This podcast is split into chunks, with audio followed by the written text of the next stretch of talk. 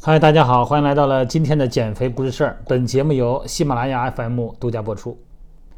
这一晃呢，这一年过去了哈，明天就是新的一年了。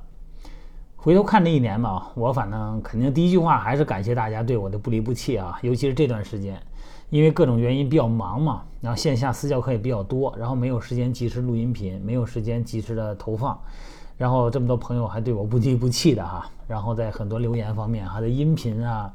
底下的留言，在微信留言里边啊，一直很关心我，而且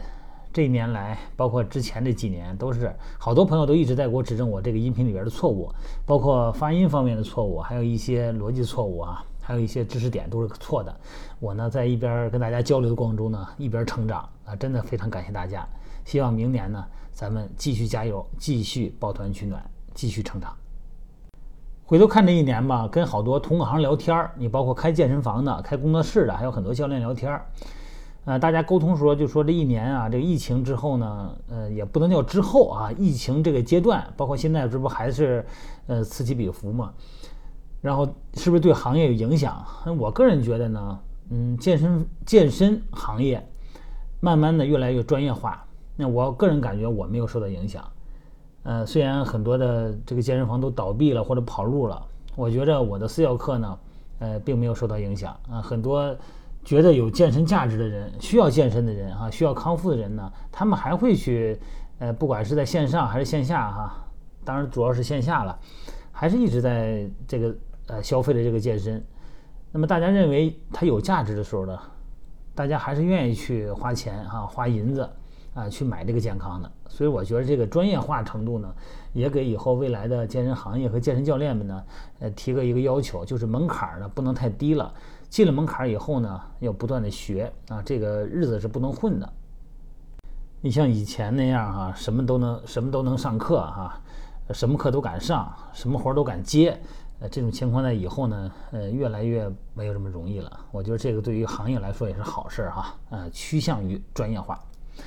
好了，这个就不说了啊。每个人都有自己的二零一二年，我的呢就简单一笔带过，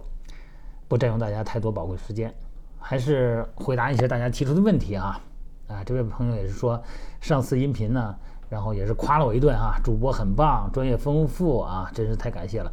然后问我这个扁平足啊人群有没有纠正的办法。啊，或者说是这个扁平足青少年过了青少年青春期，是不是就没法校正了啊？这个问题呢，以前也聊过啊，今天咱们再聊一下哈。扁平足的原因主要还是因为咱们的农耕民族。你看为什么这个黑人啊？你看人家非洲，人家大长腿、翘屁股是吧？呃，高足弓，为什么人家就没有扁平足或者比较少呢？就是因为他们一直在奔跑啊，他们需要足弓的减震作用。那咱们的祖先呢？农耕民族嘛，三亩地一头牛啊，比较安稳，所以说呢，跑的少了。有足弓，你站起来以后呢，足弓也塌陷，它内侧韧带呀、弹簧韧带呀、足底筋膜啊就比较松了。所以说呢，最好就是从小时候经常的跑一跑、蹦一蹦哈，啊，跑跑跳跳，呃，让这个脚趾翘起来，这样的话呢，内侧足弓呢就给拉紧了，慢慢的足弓就提起来了。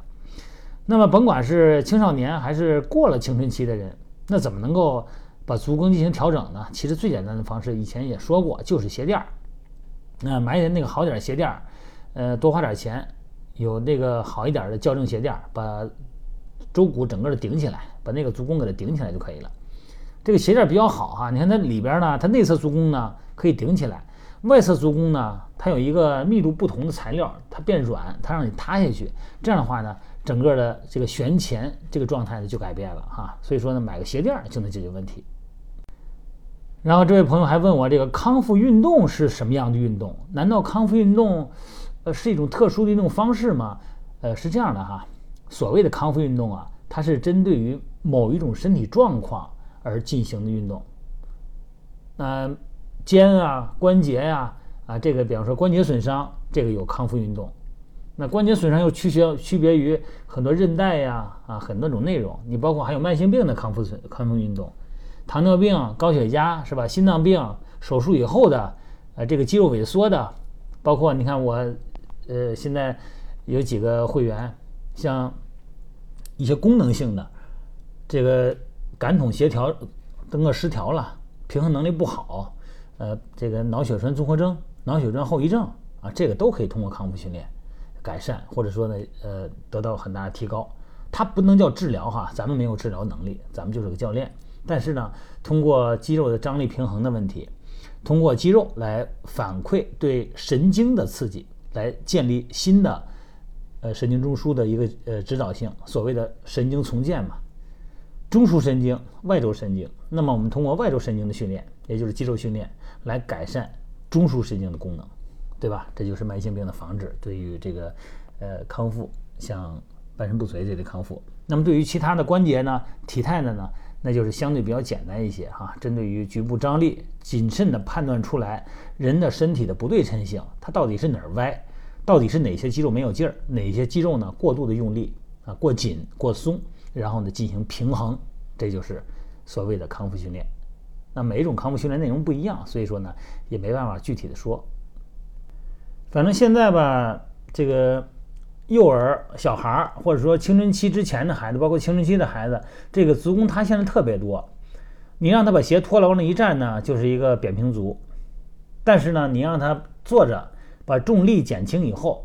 你一旦坐下以后，把腿抬起来，这个足弓呢又自然生成了。那它就不是一个自然的扁平足，它其实叫足弓塌陷，是所谓的旋前综合征啊。他不光是脚塌下去了，他整个腿都是内旋的哈，然后很快出现这 S 型腿啊等等都会有，大腿内旋，臀部松弛，整个的生物力线跑里头去了啊。这个具体咱就不说这些细节了哈，只说呢，咱们小孩子给孩子选择这个课外班、运动的课外班的时候啊，首先你要看一下他的体态。